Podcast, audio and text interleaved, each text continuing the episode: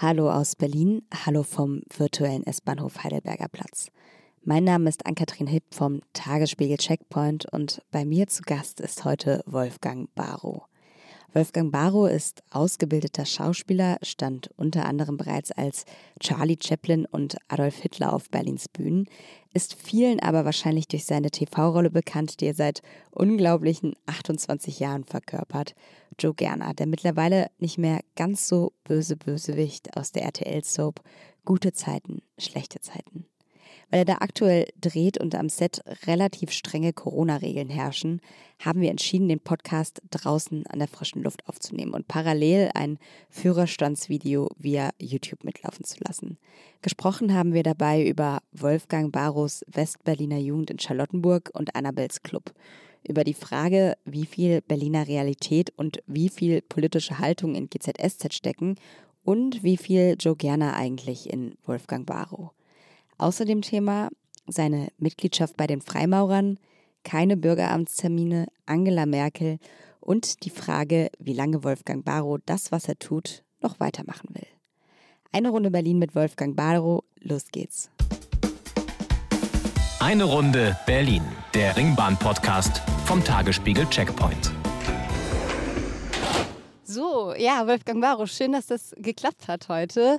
Wir sitzen ja leider nicht richtig in der Ringbahn, weil wir ein bisschen aufpassen müssen wegen Corona und ihr da bestimmte Hygienevorschriften auch habt, die ihr am Set einzuhalten habt. Deshalb sitzen wir jetzt draußen an der frischen Luft und fahren sozusagen unsere virtuelle Ringbahnrunde. Ich würde sagen, wir steigen einfach mal ein und fahren los. Gerne. Du hast dir den Heidelberger Platz ausgesucht als Staatsstation. Warum den Heidelberger Platz? Weil ich da äh, vor vielen, vielen Jahren äh, noch sehr aktiv unterwegs war. Da gab es nämlich eine Diskothek. Also heutzutage nennt sich das ja Club, aber damals war es noch eine Diskothek. Und da bin ich regelmäßig so am Wochenende mit, mit meinem Kumpel Charles hingegangen. Und da haben wir uns dann amüsiert. Wie hieß die Diskothek? Annabels. Von welcher Zeit reden wir da und was war das so für ein also Laden? Also das waren so die 80er Jahre, kann man sagen. Ja, das waren die 80er Jahre. Und naja, das war eine ganz normale Diskothek, wie sie auch damals und heutzutage auch gibt. Also der Unterschied zwischen einem Club und einer Diskothek ist ja nun nicht so groß. Man kann was trinken, man kann abtanzen, da wird dann die, die neueste Mucke gespielt und damals eben auch. Und man kann Mädchen kennenlernen oder Jungs, je nachdem. Und und so, das haben wir damals auch gemacht. War eher so eine Schickimicki-Kneipe oder eher so ein Ranzclub? Das wären jetzt so die zwei Kategorien, in denen nee, ich in Berlin also unterscheiden würde. Ich würde eher sagen, es war so ein, also es war auf keinen Fall ein Ranzclub, es war schon ein bisschen schicker. Also äh, es war zwar nicht so abgehoben, aber die Leute, die da verkehrten, die waren jetzt also schon zum Teil auch Jungs, die mal ein Jackett angezogen haben, aber dann eben über, über einer Jeans und einem T-Shirt. Aber es war jetzt nicht irgendein Edelschuppen, wo man dann mit äh, Smoking oder so rein konnte. Und du warst eher so der Tanztyp oder der an der Bar steht Typ? Ähm, also das habe ich immer davon abgängig gemacht, ob jemand äh, mit mir getanzt hat. Also äh, erstmal war ich da und habe an der Bar gestanden und äh, hab, oder hatte da einen Sitzplatz. Und äh, wenn ich dann jemanden kennengelernt hatte, äh, der tanzen wollte, dann bin ich eben auf die Tanzfläche. Was lief da so für Musik? Naja, also die, die, die 80er Jahre Mucke. Ne? Michael Jackson und Phil Collins und so weiter. So eine mhm. Sache. Du bist ja Westberliner durch und durch. Ich glaube, du bist in Martin-Luther-Krankenhaus in Wilmersdorf geboren, hast dann in Charlottenburg lange gelebt, in der Tauroggener Straße. Ja. Was würdest du sagen, wie hat dich dieses Westberlin, was ja auch irgendwie mit so einem, weiß ich nicht, vielleicht eine Art Mythos auch so verbunden ist, wie hat dich das geprägt? Also ich fand das immer schön in Berlin, weil man konnte sich auch in Berlin nie verlaufen im Prinzip. Also irgendwann landet man immer an der Mauer. Und ähm, also man konnte sich nicht verfahren. Äh, jetzt wird es schon schwieriger, wenn man aus Berlin rausfährt und dann irgendwann in Marzahn landet und so weiter. Also Berlin ist ja wahnsinnig groß geworden und das war damals recht übersichtlich. Es gab eben diese bestimmten Zentren von Berlin und man traf auch immer komischerweise dieselben Leute. Also obwohl die Berliner ja ihren Kiez nie verlassen, aber äh, in dem Fall fand ich das schön, auch andere Kieze kennenzulernen. Also ich bin da eher so jemand, der so ein bisschen rumgereist ist in Berlin. Bist du heute noch auch in Charlottenburg zu Hause? Ja, also klar, ich kenne ja natürlich noch die, meine ganzen Trampelpfade, die ich damals hatte. Was ich waren das denn so für Trampelpfade? Naja, also äh, ich war zum Beispiel am Ludwig-Kirchplatz, da gab es auch eine, eine Kneipe. Als junger Schauspieler bin ich da immer hingegangen, das Menta. Und das gibt es auch heute noch. Und äh, wie ich erfahren habe, ist es auch immer noch sehr beliebt. Äh, der Sohn von Dieter Hallervorn, der geht da auch ab und zu mal hin.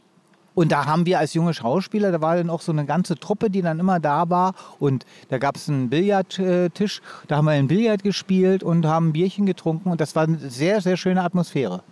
Du Berlinerst nicht. Es war ja damals in Westberlin auch so eine Sache, dass man das den Kindern irgendwie ausgetrieben hat, weil das als unfein gegolten hat. War das bei dir auch so? Haben deine Eltern dir das ausgetrieben? Nee, meine Eltern haben es mir nicht ausgetrieben. Das hat sich so ergeben. Also ich glaube, mein Vater und meine Mutter haben gar nicht so stark Berlinert. Also dass sich das eingebürgert hat bei mir.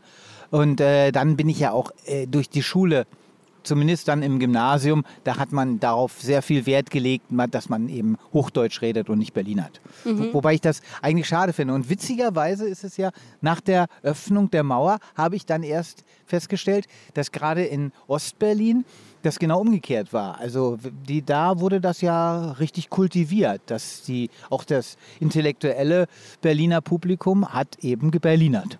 Also quasi genau, ja, genau andersrum genau sozusagen. Andersrum, ja. ja. Wenn du heute sozusagen auf das heutige Berlin guckst, in diesem Jahr jährt sich ja das Mauerbaujubiläum zum 60. Mal.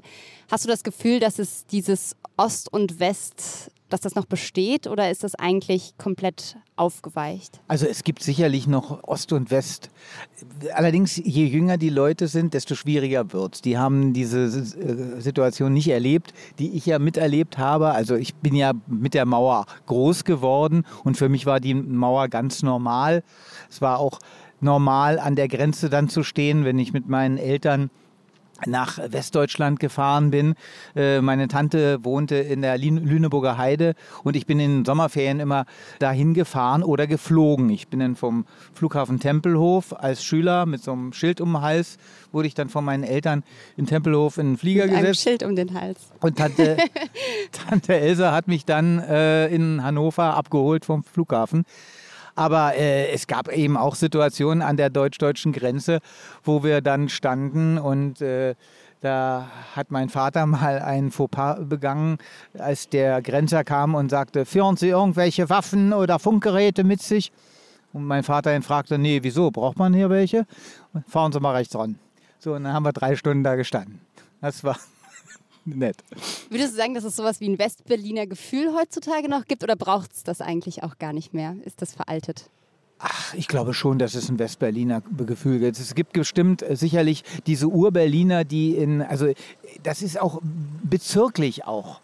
Ähm, ob, ob, du nur in Kreuzberg groß geworden bist oder hier äh, oder in, in, Grunewald oder in Spandau, da gibt es immer schon, also ich meine, ich bin ja dann als Charlottenburger nach Spandau gezogen und da war es dann so, dass eben die Spandauer auch sagten, wir fahren nach Berlin. Das ist ja auch nicht mehr Berlin offiziell. Fast, ja, ja, ne? also ja. es wurde ja erst 1911 zu, äh, oder 1920, glaube ich, 1920 wurde es erst offiziell zu Berlin zugeordnet. Und deswegen haben die Spandauer immer gesagt, wir fahren nach Berlin. Ja, und wenn sie in, äh, in die Stadt fuhren, dann fuhren sie eben nach Spandau-Altstadt. Und ähm, das und ich denke mal, sowohl in Westberlin als auch in Ostberlin gibt es immer Unterschiede von den einzelnen Bezirken. Die Leute, die, also ein Weddinger ist wahrscheinlich ganz anders drauf als ein Pankower und so. Zwar im Grunde alles Berliner, aber eben speziell doch noch was anderes. Und was macht den Charlottenburger aus?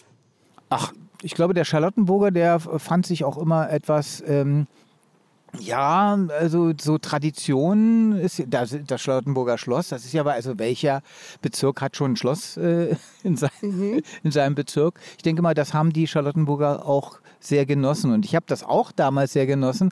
Ich habe als Kind im, im Schlossgarten immer äh, die drei Musketiere gespielt und so eine Sachen. Das, das war natürlich toll. Man konnte da richtig. Kann man sich gut ausleben. Ja, ja. absolut. Ja. Wenn wir uns jetzt ans Set von GZSZ, gute Zeiten, schlechte Zeiten begeben, in denen du ja den Joe Gerner spielst, ist das der Kolle Kiez, wo diese ganze Serie spielt. Ein Berliner Kiez in Mitte heißt es, glaube ich, offiziell. Mhm. Ich persönlich würde es irgendwie vom Gefühl her mehr in Prenzlauer Berg verorten. Ich weiß nicht, wie es dir da geht. Also dadurch, dass wir da direkt auch die S-Bahn jetzt haben, äh, erinnert das wirklich an eine, eine Ecke in der Nähe von den Hackischen Höfen.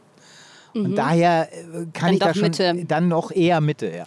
Die S-Bahn ist jetzt neu dazugekommen am genau, Set. Ist ja. das auch so eine Sache gewesen? Wir holen Berlin jetzt irgendwie noch mehr in diese Serie mit rein. Ich glaube, das hat in den Jahren, in den letzten Jahren ja schon immer so ein bisschen mehr und mehr mit Einzug gehalten in diese Stadt. Ja, wir waren ja am Anfang noch in Entenhausen. Also da. Ist das so äh, wirklich? Ja, äh, wir haben in Entenhausen gedreht, weil das polizeiliche Kennzeichen damals war ET.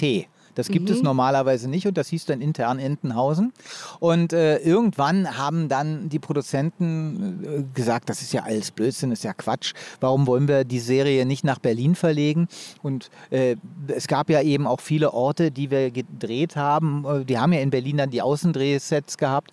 Und ähm, bevor wir eben dieses äh, Set, was wir jetzt gebaut haben, extra für gute Zeiten, schlechte Zeiten hatten, da gab es eben, da sind wir in ganz normale Berliner Straßen gegangen und das haben auch die Zuschauer gemerkt, die aus Berlin kamen oder die Berlin kannten und gesagt haben, oh nee, das ist doch aber hier, das ist doch Kreuzberg oder so.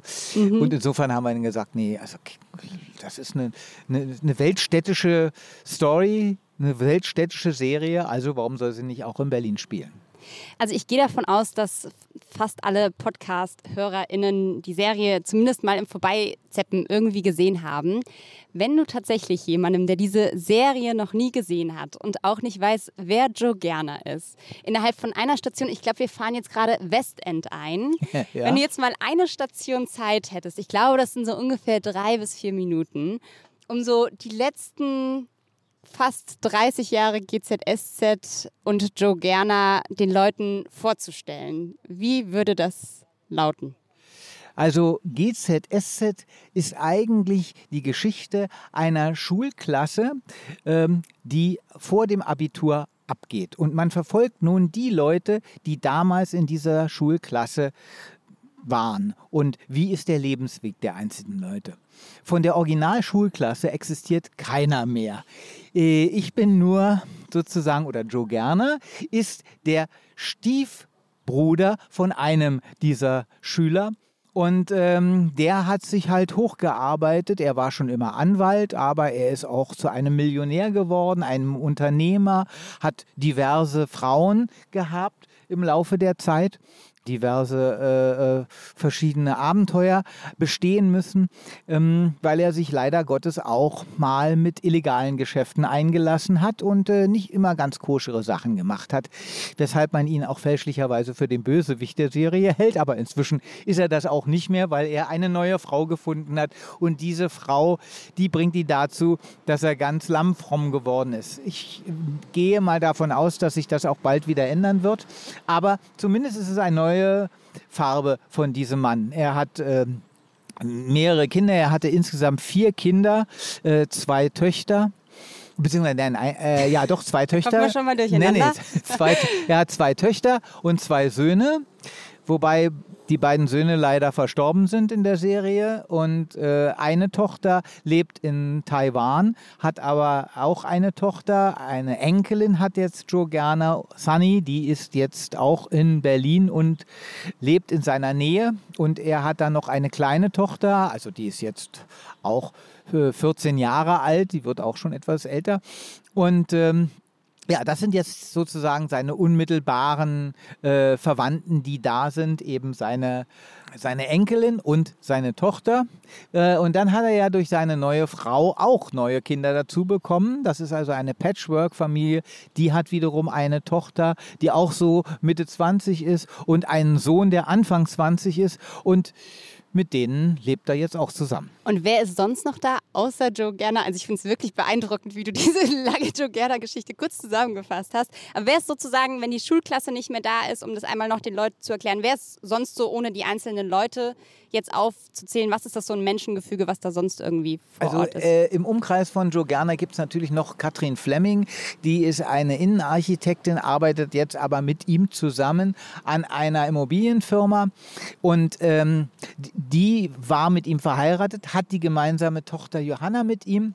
Und äh, die war eigentlich sehr verliebt in einen Koch, der im Mauerwerk, das ist eine Art Diskothek mit Gastronomie, äh, ein, ein, ein Spitzenkoch ist. Äh, und ähm, mit dem hatte sie auch zu tun. Und eigentlich wollte sie Leon Moreno, so hieß der, ähm, eifersüchtig machen. Und darum ist sie mit Joe Gerner ins Bett gegangen und hat dann Leon dazu gerufen. Und dabei ist auch Johanna entstanden bei dieser Geschichte. Ähm, mit Leon ist sie nicht zusammen. Inzwischen ist sie zusammen mit Tobias Evers, der auch in der Immobilienfirma arbeitet. Der war im Verdacht, äh, dass er seine Frau vergiftet hat. Aber die Frau hat eher ihn vergiftet, beziehungsweise äh, Katrin Fleming aber die ist jetzt äh, leider eben, die hat die beiden entführt und ist dann aber gestorben bei einem Autounfall. Naja. Wenn, ähm, aber wenn du das jetzt alles erzählst, das klingt, glaube ich, wenn man es noch nie geguckt hat, klingt es wahnsinnig komplex. Wie, was würdest du sagen, wie realistisch ist GZSZ? Wenn du jetzt so diese ganzen äh, zusammengefügten Dinge hier einmal so erzählt hast. Also das, was, äh, sagen wir mal, die GZSZ-Charaktere innerhalb eines Jahres erleben, erleben die meisten Menschen nicht mal im ganzen Leben. Aber dadurch macht es auch spannend. Und äh, ich denke mal, jede einzelne Situation, die da passiert, kann durchaus realistisch jemandem passieren. Allerdings natürlich nicht in dieser geballten Form. Aber Deswegen ist ja auch GZSZ eine Serie, eine Fernsehserie, eine Fiction und nicht das reale Leben. Obwohl viele Leute eben das auch sehr real sehen. Mhm. Mittlerweile ich finde, das ist so in den letzten Jahren oder vielleicht auch ja schon mehreren Jahren ähm, aufgefallen. Ist es zumindest so, dass also ich vom Bauchgefühl würde ich sagen, am Anfang war es tatsächlich so Liebe, Hass und äh, Eifersucht, die da irgendwie eine Rolle gespielt haben. Mittlerweile ist es ja so, dass da auch richtig gesellschaftspolitische Themen mit beackert werden. Also sei es irgendwie von Drogenmissbrauch, Magersucht, Mobbing, sexualisierte Gewalt, Sterbehilfe, Obdachlosigkeit, Homophobie, Geflüchtete in Todesangst. Ich könnte jetzt wahrscheinlich die Liste noch ähm, viel weiter fortsetzen. Warum glaubst du, hat sich dieser Weiterdreh so entwickelt? Ist es so, dass die Leute diese Tiefe mehr gebraucht haben, mehr gewollt haben, dass es das brauchte, damit GZSZ auch weiterhin erfolgreich sein kann? Ich glaube, das hat auch einfach damit zu tun, dass diese Themen wirklich interessant sind für Menschen. Und oftmals wird das im Fernsehen nicht thematisiert, also nicht in dieser Form. Man hat vielleicht mal Kinofilme, die in diese Richtung gehen, aber die normalen Fernsehserien, die im Normalen so laufen, in den, den öffentlich-rechtlichen zum Beispiel, die sind ja eher darauf, entweder ist Mord and Crime, also so Krimi-Geschichten oder Krankenhausgeschichten, aber dass aktuelle Themen angegriffen werden. Und das sind Sachen, denke ich mal, was eben auch den großen Erfolg von GZSZ ausmacht, weil das hat man, jeder hat das schon mal in irgendeiner Form erlebt, ob das jetzt äh, Mobbing zum Beispiel, dieses Cybermobbing, das ist, ähm, ich habe diese Geschichte selber ähm, die, die wir jetzt gerade mit Johanna haben, diese Geschichte habe ich äh, nicht in der Form erlebt, aber ich habe erlebt, bei, ich war bei einem Freund zum Geburtstag und seine elfjährige Tochter rannte da immer mit dem Handy rum und machte TikTok-Videos und äh, hat dann hat hat auch wirklich Videos gemacht, die sie mir dann gezeigt hat und ich dachte, huch, hoppsala, was ist denn das? Also das, äh, wenn das in die falschen Hände gerät, dann kann man da richtig Schindluder mittreiben und so habe ich gedacht, das wäre doch auch eine Geschichte, die wir vielleicht bei GZSZ zeigen können. Einfach um auch den jungen Leuten, die, wir haben ja sehr viele junge Leute, die unsere Serie gucken, mal vor Augen zu führen, was passieren kann, wenn. Mhm. Und auch diese, äh, wir hatten auch ähm, auf diesem Wege habe ich dann auch Frau Merkel mal kennengelernt. Wir hatten mit dem Gesundheitsministerium eine Geschichte zusammen, gemeinsam gemacht. Da ging es um Drogenmissbrauch. Und Was heißt gemeinsam gemacht? Wie? Also das war dann eine Kampagne auch von, der, von dem Bundesministerium für Gesundheit. Und das lief dann eben so, dass äh, unsere Darsteller dann auch eben für dieses Gesundheitsministerium Aufklärung machten. also so quasi weiter. außerhalb von GZS. Genau. Das wurde thematisiert in der Folge und dann. Und auch das Gesundheitsministerium hat auf die Folgen bei GZSZ hingewiesen. Also es war eine Zusammenarbeit. Wir wurden dann ins Kanzleramt eingeladen und äh, da hat uns dann Frau Merkel rumgeführt. Und das war aber auch so eine Geschichte, wo man sagt, Leute, Drogen, weil wie oft ist es auch so, heutzutage schon an den Schulen so, dass da irgendeiner an der Ecke steht und sagt, hier, willst ein bisschen Gras kaufen und so weiter und zack ist man dann in dieser Schiene drin. Und wenn, wenn man die Möglichkeit hat, mit so einer Plattform wie gute Zeiten, schlechte Zeiten, dass sehr viele Kinder und Jugendliche sehen, einfach im Vorfeld schon mal zu sagen, so läuft das ab, guckt euch das mal an. Wollt ihr das wirklich? Ja, weil eine Aufklärung ist auch schwierig, selbst in der Schule Aufklärung zu, zu, zu starten. Aber das lässt sich viel leichter und äh, verbinden mit solch einer Fernsehserie. Glaubst du, es ist ein Problem, dass es dann manchmal eben auch vielleicht verknappt, verkürzt, überspitzt dargestellt wird? Ähm, natürlich, wobei äh, wir haben Geschichten, die werden auch ziemlich breit ausgerollt. Aber ich denke mal, äh, auch so eine Überspitzung kann trotzdem zeigen, in welche Richtung es geht. Also ich glaube, da können die Zuschauer schon den Unterschied sehen. Du hast gerade davon gesprochen bei der Internetgeschichte mit deiner Serientochter sozusagen, die du da eingearbeitet hast, äh, dass das mit deiner Idee war. Inwiefern dürft ihr denn als Schauspieler, Schauspielerin eure eigenen Sachen mit ins Drehbuch einbringen?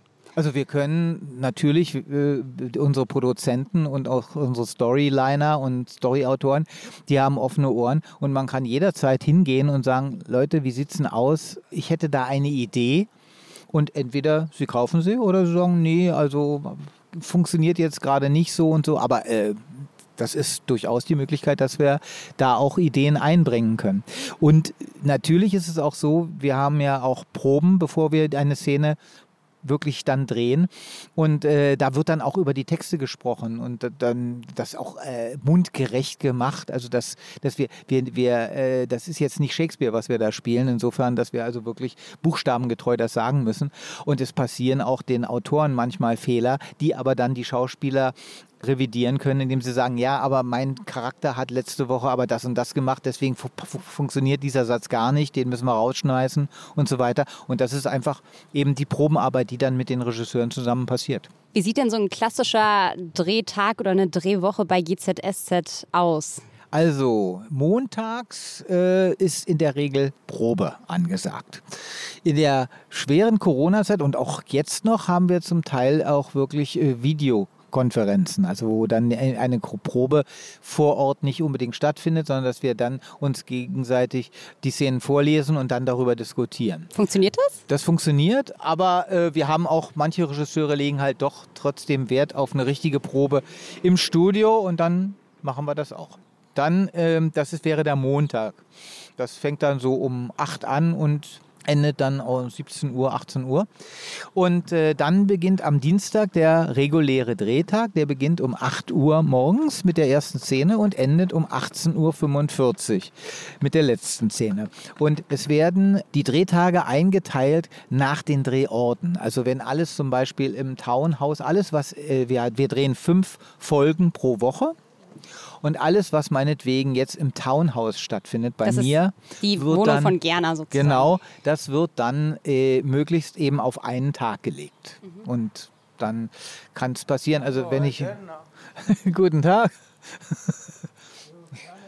Passiert das häufiger, dass du als Gerner ja. dann eher angesprochen wirst als, ja, ja. als Wolfgang. Wobei es in den letzten Jahren äh, schon so war, dass, dass mich auch Leute mit meinem richtigen Namen ansprechen. Aber Dr. Gerner ist immer wieder gern. Irritiert dich das oder gewöhnt man sich dran oder ist es nervig? Das kommt immer darauf an, wie es passiert.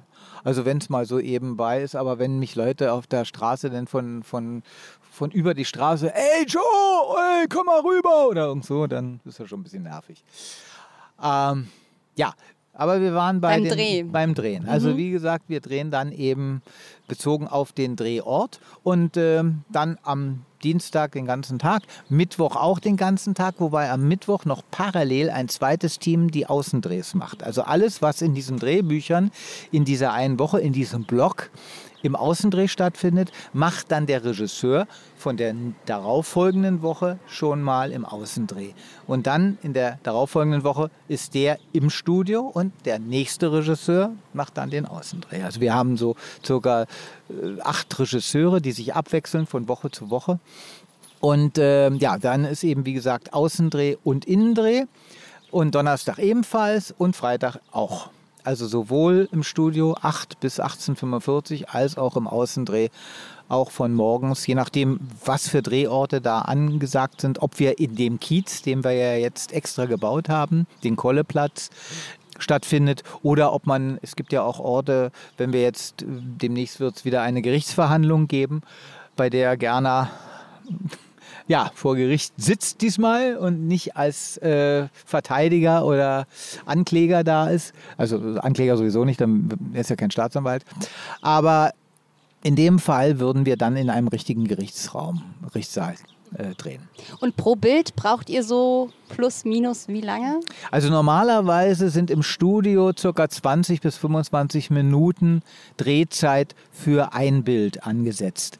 Im Außendreh eher eine Stunde, weil man da mit äh, komplizierteren Sachen zu tun hat. Vor allem laufen da dann auch wahrscheinlich viele Leute rum, die Hallo Joe Gerner rufen. Nein, das sollte eigentlich nicht passieren, weil, also in dem, in dem von uns gebauten Kiez sowieso nicht, da laufen nur die Komparsen rum und die machen sowas nicht. Äh, das passiert dann nur wirklich, wenn wir auf der Straße irgendwo in Berlin drehen oder in Potsdam. Aber dafür sollte dann eigentlich ein auf Aufnahmeleiter sorgen, dann wird die Straße gesperrt und dann sagt er, können Sie bitte die andere Straßenzeit benutzen und so weiter. Ich würde noch mal eine kleine Schleife zum Inhaltlichen machen und sozusagen, wir haben ja schon drüber gesprochen, viel Gesellschaftsthemen, die da mit reinkommen. Ähm, ich bin tatsächlich auch noch mal auf einen sehr politischen Satz gestoßen, den Joe Gerner gesagt hat. Das war im vergangenen Jahr, als es den Plot um den rechtsradikalen Lars Grabowski gab, der eine Beikoch im Mauerwerk war, also in dem Serienrestaurant. Da hattest du, beziehungsweise du als Joe Gerner, den Satz gesagt, er ist ein Faschist und damit eine Gefahr für unsere freiheitlich-demokratische Grundordnung. Dagegen müssen wir alle zusammenstehen. Inwiefern ist es wichtig für so eine Serie nicht nur gesellschaftspolitische Themen anzuspielen, sondern auch politisch Haltung zu zeigen? Also äh, in der Form muss man da wirklich Haltung zeigen. Also normalerweise versucht sich die Serie schon politisch aus bestimmten Themen rauszuhalten. Aber bei ganz bestimmten Themen wie eben Faschismus und Nationalsozialismus, da ist die Haltung eigentlich klar. Und da braucht, das gibt es auch gar keine Diskussionen drüber. Und äh, ich finde es auch wichtig, dass da eben eine Haltung gezeigt wird, kann sein, dass dadurch ähm, eine bestimmte Zielgruppe sich nicht mehr für gute Zeiten, schlechte Zeiten interessiert oder sich von der Serie äh, distanziert, aber ich denke mal, das ist auch gut so dann. Ist es so, dass du da Rückmeldungen, also beispielsweise auf diesen Satz, hattest du da irgendwie Rückmeldungen, sei es positiv wie negativ von einer bestimmten Gruppe? Also bis jetzt nicht, bekommen? nein, habe ich, Okay. habe ich nicht. Aber äh, durchaus, wenn, wenn ich als Wolfgang Barrow auch äh, bestimmte Sachen sage, ich habe ja äh, bei einer Impfkampagne mitgemacht und äh, da kamen einige sehr negative Antworten und Kommentare. Wie gehst du damit um? Kann man sich da dann auf Debatten, wahrscheinlich geht es da um die sozialen Netzwerke, auf Debatten einlassen? Nein. Oder, nee. Nein, ich lasse mich auf überhaupt gar keine Debatten ein, weil das bringt gar nichts. Also äh, ich, es ist so, äh, ich habe nichts gegen Menschen, die sich nicht impfen lassen wollen. Ich kann das durchaus verstehen, dass sie Angst haben. Oder ich kann, ich habe nur etwas gegen diese äh, Menschen, die irgendwelche Verschwörungstheorien dahinter sehen oder die glauben, dass unser Staat uns unterjochen will mit diesen Maßnahmen, die dieser Staat. Man kann gegen diese Maßnahmen äh, der Regierung durchaus kontroverser Meinung sein. Da sind bestimmt Sachen auch abgelaufen, die vollkommen daneben sind. Aber äh, ich meine, ich möchte nicht in der Haut von Politikern stecken, die plötzlich mit einer weltweiten Pandemie konfrontiert sind und müssen jetzt Entscheidungen treffen. Diese sind sicherlich zum Teil auch dämlich. Aber man muss ja irgendwie die Situation retten und versuchen, das Beste daraus zu machen. Und das zu vergleichen mit einem totalitären Staat, dann haben diese Leute sich nie mit dem Nationalsozialismus beschäftigt oder mit der ehemaligen DDR, was da abgelaufen ist. Dagegen ist das hier Masken zu tragen oder mal eben nicht einfach auf ein Konzert gehen zu können, ein Witz. Es gab ja vor ein paar Monaten die Kampagne, die ein paar Schauspielerkolleginnen und Kolleginnen angestoßen haben, unter anderem Jan-Josef Liefers. Wie hast du das wahrgenommen? Naja, sagen wir so, ich habe das äh, jetzt, ähm, die haben ja versucht, da auch ein bisschen satirisch zu sein. Und da muss ich sagen, das ist in die Hose gegangen. Also ich fand es in die Hose gegangen. Also ich habe nichts dagegen. Die wollten natürlich auch diese Maßnahmen der Regierung kritisieren. Das kann man auch machen. Aber ich muss da sagen, Schuster, bleib bei deinen Leisten. Also ich habe zum Beispiel eine wunderbare Satire gesehen von dem Frank Lüdecke, dem Leiter der, der Stachelschweine. Der hat auch sowas ins Netz gesetzt. Das war super, das war sehr ulkig, das war sehr lustig. Das hat auch diese Sachen, die, die, die Mankos der Regierungsentscheidungen gezeigt, aber auf eine sehr satirische und witzige Weise. Und das ist ein Unterschied. Ja, das waren der Jan-Josef Liefers ist ein hervorragender Schauspieler, ein toller Mann. Aber ich weiß nicht, ob das, was er und seine Kollegen gemacht haben, man nicht vielleicht hätte professionellen Kabarettisten überlassen sollen, die ihre Texte selber schreiben. Und nicht, wie ich das so mitbekommen habe, haben die ja auch ihre Texte geliefert bekommen von irgendeinem Regisseur, der das geschrieben hat. Und ob der nun so kabarettistisch begabt ist, um das zu machen, also wie gesagt, ich fand die, die Aktion ein bisschen nach hinten losgegangen. Ja, also ich hätte mir gewünscht, wenn sie sowas schon machen, das dann mehr mit dem zwinkernden Auge eines Kabarettisten zu machen. Und da ich jahrelang auch Kabarett gemacht habe bei den Stachelschweinen, äh, sehe ich das noch ein bisschen mit anderen Augen. Würdest du dich als politischen Menschen bezeichnen? Ja, wobei ich äh, mich aber trotzdem aus der Politik raushalte, weil ich halte es da mit dem Zitat von Goethe, politisch Lied, garstig Lied. Und insofern, also ich würde niemals, also es sei denn wirklich eine Situation, in diesem Land würde so extrem werden, dass wir wieder auf eine Diktatur zu marschieren, dann würde ich vielleicht versuchen, auch politisch aktiv zu werden. Aber solange es nicht so extrem ist. Du hast gerade Goethe erwähnt. Du hast eine Sache mit Goethe und Mozart und Friedrich dem Großen gemeinsam. Du weißt wahrscheinlich schon, worauf ich hinaus will. Die waren nämlich alle Mitglied der Freimaurer, dessen, deren Mitglied du auch bist. Ich sehe auch dein Medaillon, sagt man Medaillon? Mhm. Ja, genau. Das sehen die anderen jetzt nicht. Das ist quasi Silber. Ich weiß gar nicht, vielleicht kannst du einmal kurz beschreiben, was darauf zu sehen da sind verschiedene freimaurerische Symbole drauf zu sehen. Die beiden ähm, Säulen des Tempels Salomons und äh, ein Totenkopf und eine Treppe und äh, die Sonne und so weiter. Und äh, ja, also verschiedene freimaurerische Symbole und ähm, Virtuti et Silentio und äh, Amor, Honor et Justitia. Einmal übersetzt für alle. Also äh, Liebe, Ehre und Gerechtigkeit und Schweigen und Stärke. Du bist ja quasi über dieses, Amu dieses Amulett ähm, Medaillon zu den Freimaurern gekommen. Du hast das, glaube ich, zufällig mehr oder minder irgendwie gekauft. Das hat dir ein Verkäufer gegeben, gezeigt und. Also dass die, die Story war die, ich war da mit meiner damaligen Freundin in England, in London und abends sind wir da noch durch Soho marschiert und äh, plötzlich kamen wir an einem Laden vorbei, da stand draußen dran Magic und ich dachte, da gibt es irgendwelche Zaubertricks zu kaufen und bin dann rein und dann war schon ein älterer Herr da drin und es gab esoterische Musik und der stand hinter so einem gläsernen Tresen und in diesem Tresen waren verschiedene Symbole, Medaillons und so weiter und aha, dachte ich, oh, und dann habe ich einen so ein Medaillon gesehen, fand das sehr interessant und habe gesagt, ich würde das gerne haben für mich und meine Freundin und daraufhin hat er dann gesagt, das tut mir leid, aber wir haben hier nur Unikate. Es gibt nur ein Medaillon für das, und das ist außerdem noch ein sehr weibliches Symbol. Das ist was für ihre Freunde, aber nicht für sie. Gut, dachte ich, okay. Ja. Und dann sagte er, also sie haben irgendwas mit der Bühne zu tun und, und, und mit Musik und so. Ich, ja, dann hat er mir noch mein Sternzeichen auf den Kopf zugesagt und er meinte, Sie machen sich gerade Sorgen wegen eines Menschen, der Ihnen sehr nahe steht. Und das stimmte, weil meine Mutter zu der Zeit im Krankenhaus lag. Und dann hat er gesagt, hier, dieses Amulett, das nehmen Sie. Das ist für Sie. Das wird Ihnen Stärke geben. Und Sie müssen sich entscheiden, welche der beiden Seiten Sie tragen. Und äh, irgendwann, noch nicht jetzt, aber irgendwann wird dieses Amulett eine Bedeutung für sie haben. Und was hast du in dem Moment gedacht? Na, ich dachte, oh super, ich, ja, das ist so, ja, als, als, als wenn, wenn, wenn ich den, den Ring der, vom, vom, der Nibelungen kriege. Oder, oder, also ich dachte, das ist jetzt, das gibt mir Kraft und das ist so.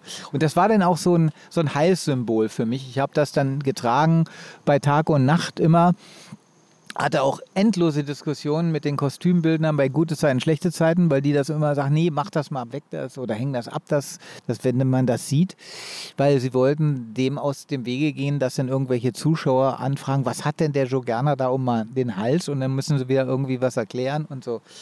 Naja, aber ich habe es dann nicht abgenommen, habe es dann nach hinten gedreht und äh, später hat sich das dann, gehört das eben zu Gerner. Und dann war das okay. Und äh, die Bedeutung dieses Amuletts habe ich dann vor, also gar nicht so lange her, vielleicht vor, vor elf Jahren bekommen. Da war ich äh, bei einer Veranstaltung und es war Sommer, ich trug das Hemd recht weit offen und da kam äh, eine, eine Frau, mit der, die, die kannte ich und die war in Begleitung eines Mannes und äh, Während ich also mit ihr sie, mich unterhielt, merkte ich, dass dieser Mann die ganze Zeit mir auf die Brust guckte. Und dann, äh, als sie dann wegging, sagte er, sind Sie Freimaurer? Ich sagte, nee, wieso? Naja, weil Sie ein Amulett tragen mit lauter Freimaurerzeichen. Ich dachte, nee, nee, nee, bin ich nicht. Ich habe das und da habe ich ihm die Geschichte erzählt und er sagte, das ist sehr interessant. Ähm, aber ich kann Ihnen sagen, ich bin Freimaurer. Wenn Sie das interessiert, dann kommen Sie doch mal, wir haben so Besucherabende und da können Sie sich mal informieren. War dir das zu der Zeit ein Begriff, Freimaurer? Ich wusste, ich wusste so ungefähr, was Freimaurer sind, dass das ein Geheimbund ist und so weiter. Aber ich hatte mich in der Form nie mit der Freimaurerei im Detail äh, beschäftigt. Also ich wusste nicht genau, was die da wirklich treiben, die Freimaurer. Na, und dann bin ich da hingegangen und äh, das war ein, ein, ein Club von äh, älteren Herren, also äh, und sehr respektvoll, sehr höfliche Menschen. Ich kannte das, dieses Verhalten nur von meinem Vater. Mein Vater war ja Jahrgang 1914, also und äh, der hatte, was, was das anging, war der auch ein Gentleman, kann man so sagen. Der war also Frauen immer sehr respektvoll gegenüber und hat also den Knigge in- und auswendig gekonnt. Und das fand ich, fand ich damals sehr spannend. Und bei den Herrschaften, bei diesen älteren Herren, war das genauso.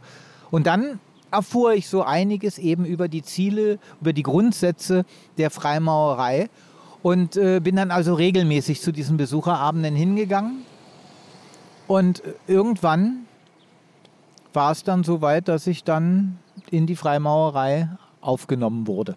Kann man was darüber sagen, wie viele Freimaurer es in Berlin gibt, wie groß da die Gruppe ist? Das kann ich ehrlich gesagt nicht. Also das weiß ich nicht. Weiß ich wirklich nicht. Also das kann man sicherlich recherchieren. Es gibt drei Freimaurerlogen in Berlin.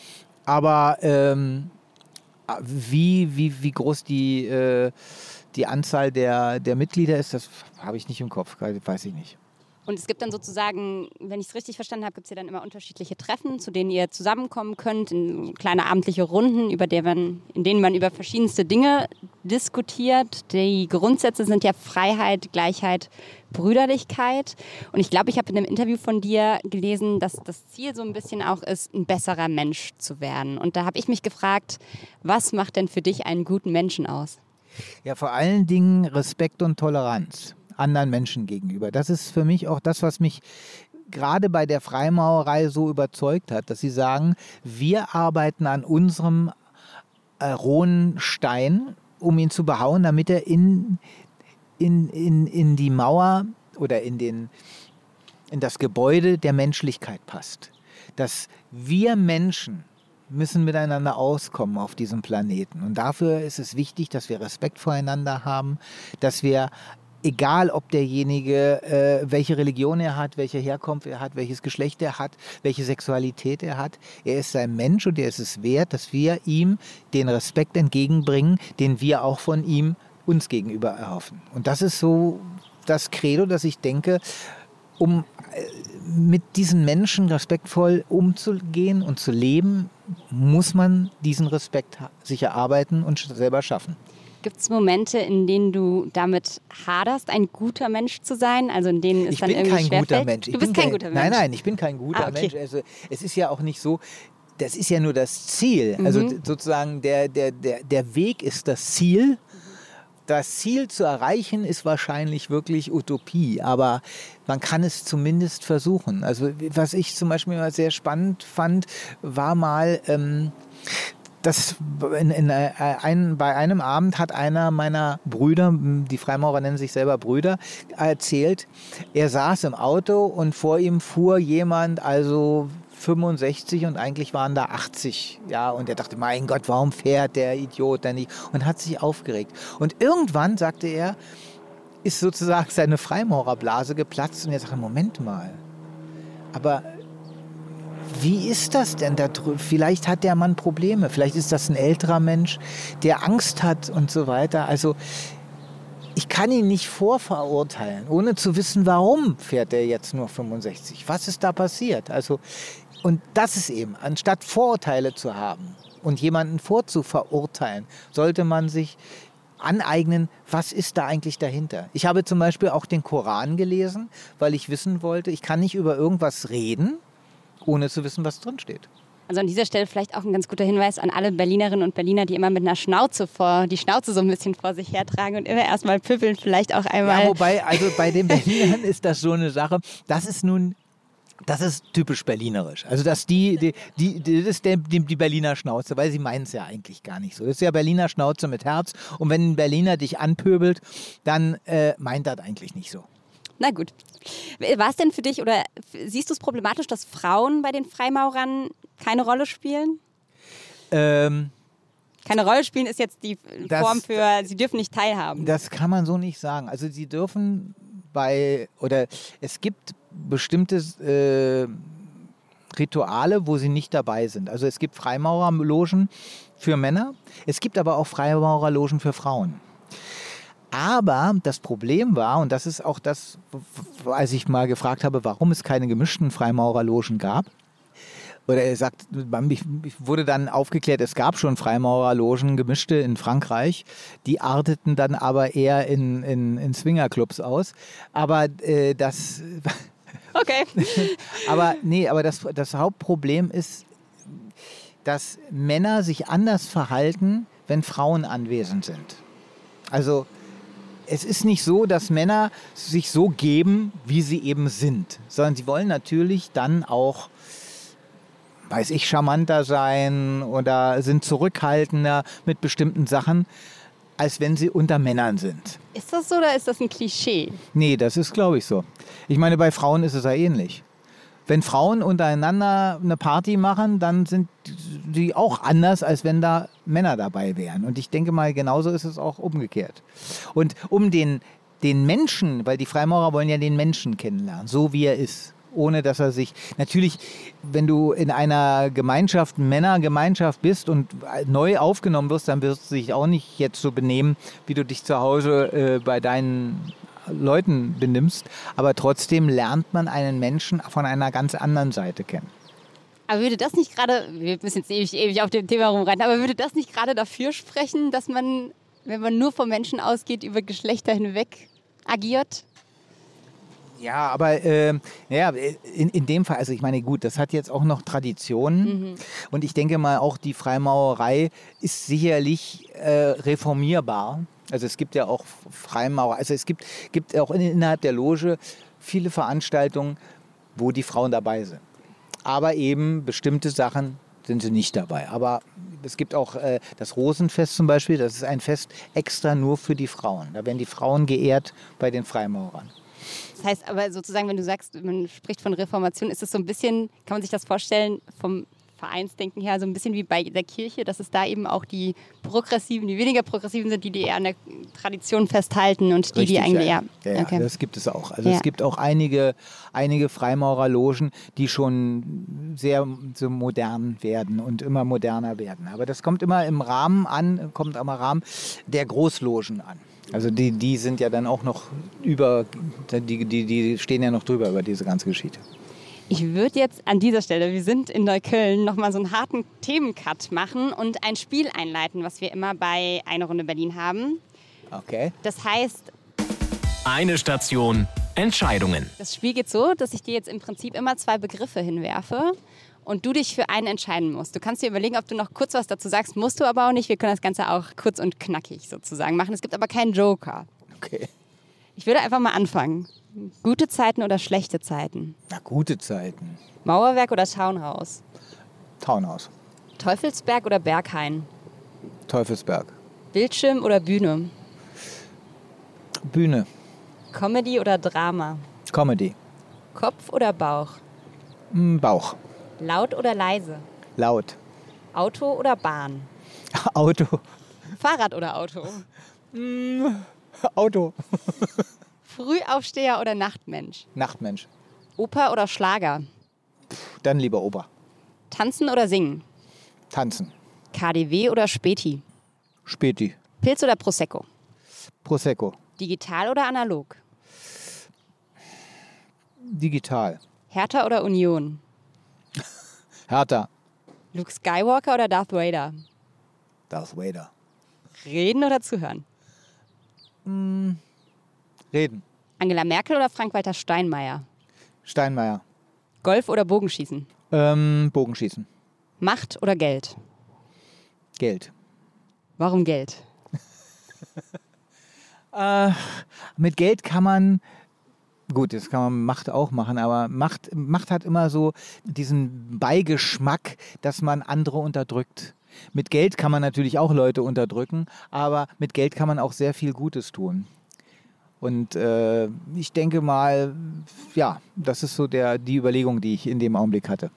Würdest du sagen, als GZSZ-Schauspieler, du machst ja auch noch viele andere Sachen, du bist auch immer wieder bei, an verschiedenen Theatern engagiert, hat man genug gutes Geld zum Leben?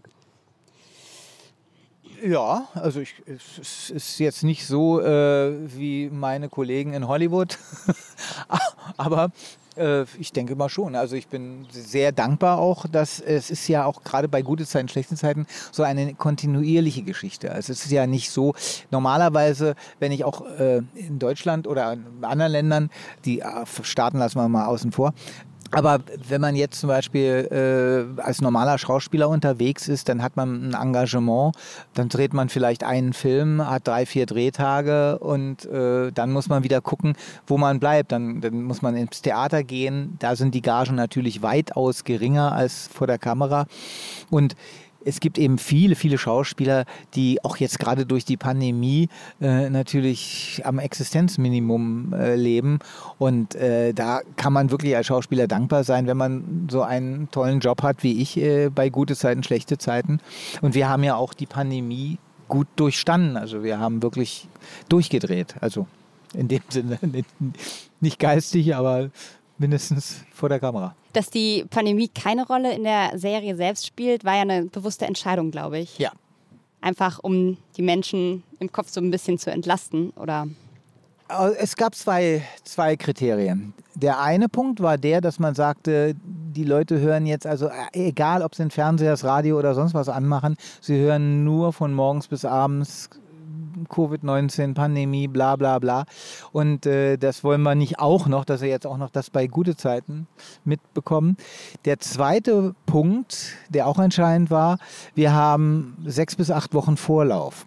Und das heißt, wir wissen nie, wie die Entwicklung ist. Also wenn wir jetzt irgendwas behaupten, und in sechs Wochen ändert sich die Sache, da gibt es dann, weiß ich, nicht den Delta, sondern sonst noch irgendeine andere Variante und wir sind noch bei der Delta-Variante und so weiter. Und deswegen kann man sich nie so genau darauf einlassen. Und da haben wir gesagt, wir lassen das Ganze weg. Okay. Gerade hattest du eben, um nochmal auf diese finanzielle Sicherheit zu sprechen zu kommen, war das auch ein Grund, warum du so lange mit bei GZSZ geblieben bist, weil es vielleicht auch einfach eine gewisse Bequemlichkeit hatte. Du konntest nebenbei noch deine anderen Projekte machen, wusstest aber, das ist irgendwie dein Ort, an den du immer zurückkehren kannst und der irgendwie so dein Safe Space ist? Jein, ich hatte ja da keine Festanstellung. Also es war natürlich eine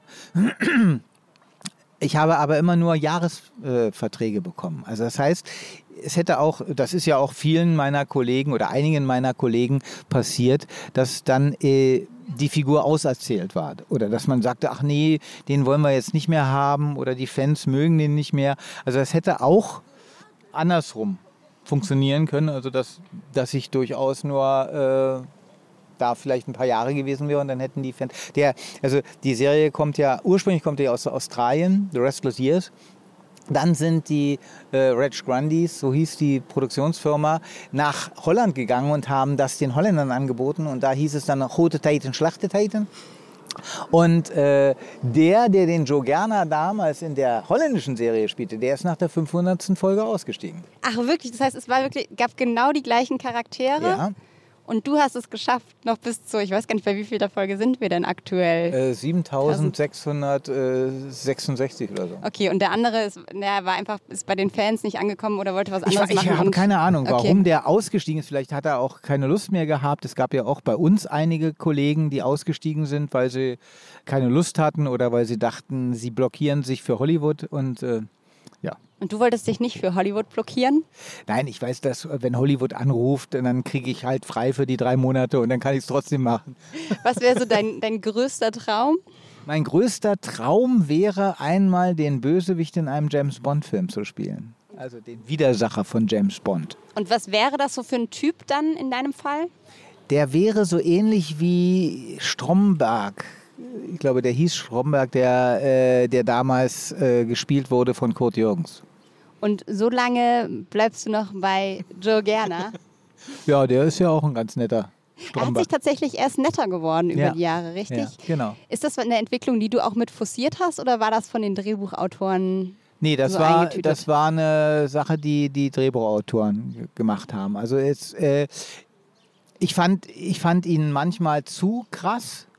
Zum Beispiel? Wenn naja, also damals diese ganze Geschichte mit seiner Tochter Johanna, die er entführen ließ oder seiner Frau vorgegaukelt hat, dass Johanna äh, entführt worden ist, dass er dann auch noch äh, so getan hat, als wenn sie getötet worden wäre. Und das fand ich dann schon ziemlich heftig. Du hast, glaube ich, in mehreren Interviews schon gesagt, dass du eigentlich das komplette Gegenteil von Gerner bist, weil du immer diese Frage gestellt bekommst, was habt ihr eigentlich gemeinsam?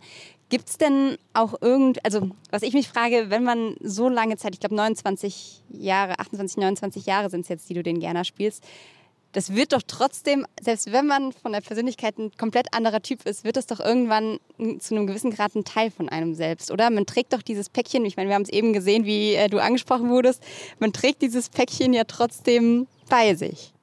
Ich wünschte mir, dass ich ein paar Sachen von Joe gerne übernehmen könnte, zum Beispiel seinen Geschäftssinn und äh, manchmal seine Chutzpe, die er hat, aber da, da ist nichts in. Das ist wirklich so für mich, wie wenn ich auf der Bühne, ich habe ja auch Charlie Chaplin gespielt auf der Bühne, wie wenn ich, äh, ich ziehe das Kostüm an, dann bin ich äh, vor der Kamera Joe Gerner und wenn ich das Kostüm wieder ausziehe, bin ich Wolfgang Barrow. Und da bleibt auch nichts, also abgesehen, wenn ich vielleicht jetzt während des Drehens äh, erfahre, dass der Paragraph 196 BGB irgendwie äh, das und das beinhaltet, das merke ich mir dann das. vielleicht, könnte dann irgendwann mal, wenn ich in irgendeiner Runde sitze, sagen, übrigens dieser Paragraph, ja, da und so. Aber ansonsten äh, ist das nicht so.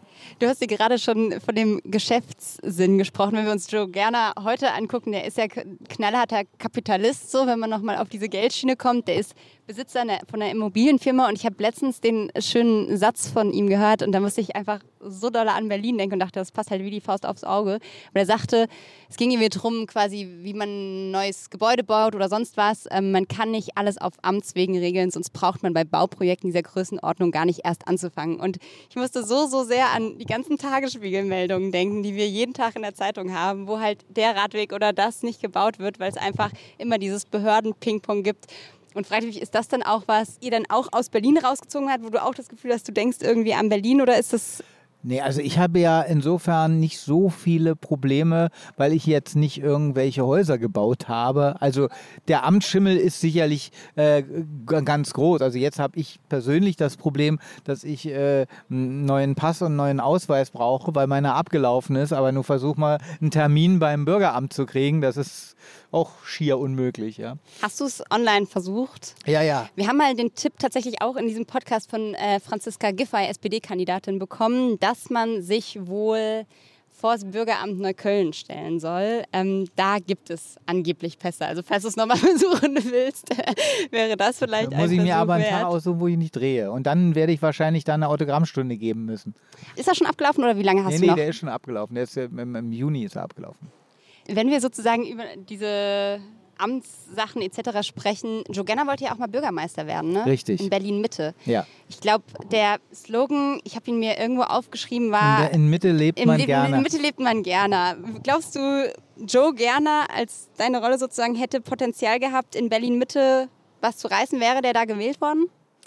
Ähm, in Berlin Mitte wahrscheinlich nicht so sehr. Also ich könnte mir eher vorstellen, dass er so in Ecken wie Zehlendorf, Dahlem und sowas eher. Also in Mitte, wobei die, die Grundstückspreise in Mitte sind ja natürlich auch in die ruhige. Also könnte vielleicht doch gewesen. Es, witzig ist, dass ich mal Herrn Wowereit getroffen habe. Auf einer Veranstaltung, da lief das gerade. Der hatte sich äh, als, als GZSZ-Gucker äh, geoutet und der sagte dann zu mir, du, ich habe gerade, ich, ich habe gerade gesehen, du, du, du kandidierst ja für die Bürgermeister, das Bürgermeisteramt in Berlin Mitte und das ist überhaupt kein Problem, das kriegen wir hin. Den jetzigen kriegen wir ganz schnell weg, der ist auch in der SPD. Klaus Wowereit hat ja auch, glaube ich, mal eine Gastrolle bei GZSZ gehabt. Der ist mal mit reingesprungen, ne? Ja, der war kurz, kurz war. Aber es waren einige Politiker, die bei uns äh, mal dabei waren. Unter anderem auch, äh, die, einer der ersten war ja Gerhard Schröder. Der bei euch mit zu Gast war. Genau, und der hat, äh, damals war er allerdings noch nicht Bundeskanzler, sondern Ministerpräsident.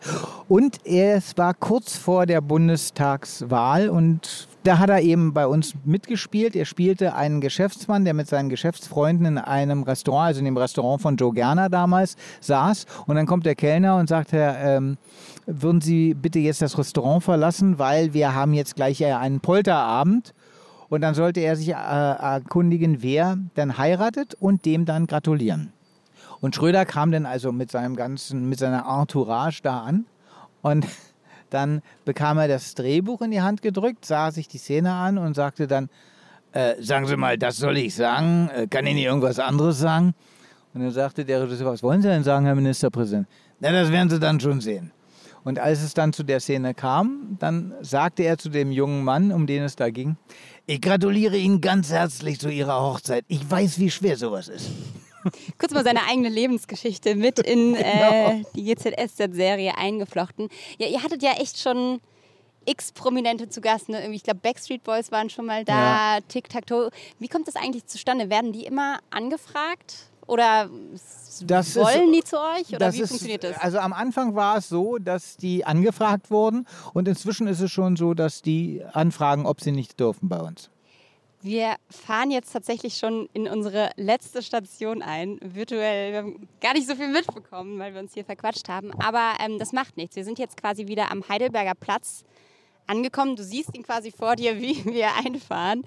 Ich würde zum Schluss vielleicht noch eine Frage. Du hast ähm, ja auch ein Buch geschrieben zu deinem 60. Geburtstag. Ja. Und da hast du reingeschrieben, dass sich das Schauspielerleben in drei Phasen einteilen lässt. Das, die erste ist die, wer ist der denn? Dann kommt die, da ist er. Und die letzte ist, mein Gott, lebt der auch noch? Wo ist aktuell Wolfgang Barrow? Also ich glaube eher in der mittleren. Also dass man denkt, dass ich noch lebe, das äh, kann man jeden Tag im Fernsehen sehen, dass das noch so der Fall ist. Und wie lange wird das noch so sein? Ich hoffe lange. Ich habe leider Gottes einen, einen sehr, sehr lieben Kollegen und Freund verloren, ähm, der, der vor ein paar, ich glaube vorletzte Woche gestorben ist, äh, der äh, Herbert Köfer.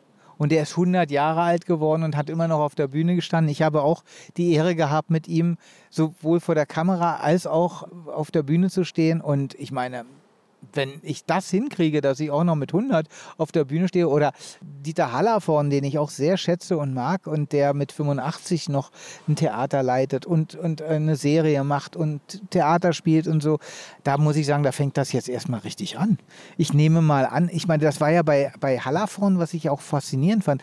Der Dieter, der war ja immer, der galt immer als der Didi, der Komiker, ja, und die und äh, erst im Alter hat er die Filme gemacht, die er gerne hätte machen wollen, auch als junger Mann, wenn er ist ein hervorragender, fantastischer Schauspieler.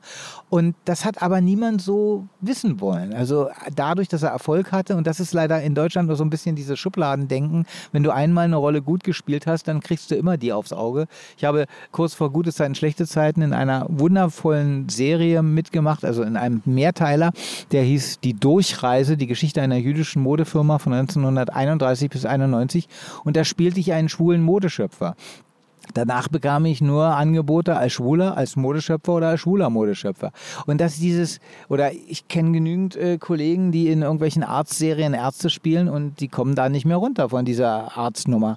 Und das finde ich ein bisschen schade. Und Dieter hat es dann geschafft, im Alter genau die Rollen zu spielen, die er gerne hat. Mit Honig im Kopf war er hervorragend. Und, und jetzt hat er eben eine Serie, wo er so einen Ekel spielt, so einen ekligen äh, älteren Mann, der aber auch sehr viel Herz hat. Und das ist doch grandios. Und wenn das jetzt sozusagen meine Zukunft wird, wenn ich mal bei gute Zeiten irgendwann mal vielleicht die Serie verlassen sollte oder aus irgendwelchen Gründen wird sie eingestellt, dass dann eine neue Zukunft auf mich zukommt mit Charakterrollen oder vielleicht komischen Rollen. Ich liebe ja auch komische Rollen.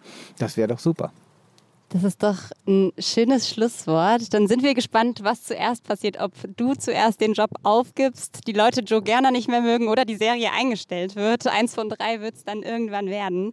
Ähm, in diesem Sinne, morgen ist wieder Drehtag. Ja. Richtig? Was äh, kann man dazu irgendwie noch einen so richtig spoilern darf man wahrscheinlich nicht, aber nicht es wird anstrengend, glaube ich. Es wird anstrengend, ja, weil ich äh, meiner Frau wieder etwas eröffnen muss, was äh, sehr schlimm ist. Die hat sich so auf eine Reise gefreut und ich muss ihr leider einen Strich durch die Rechnung machen.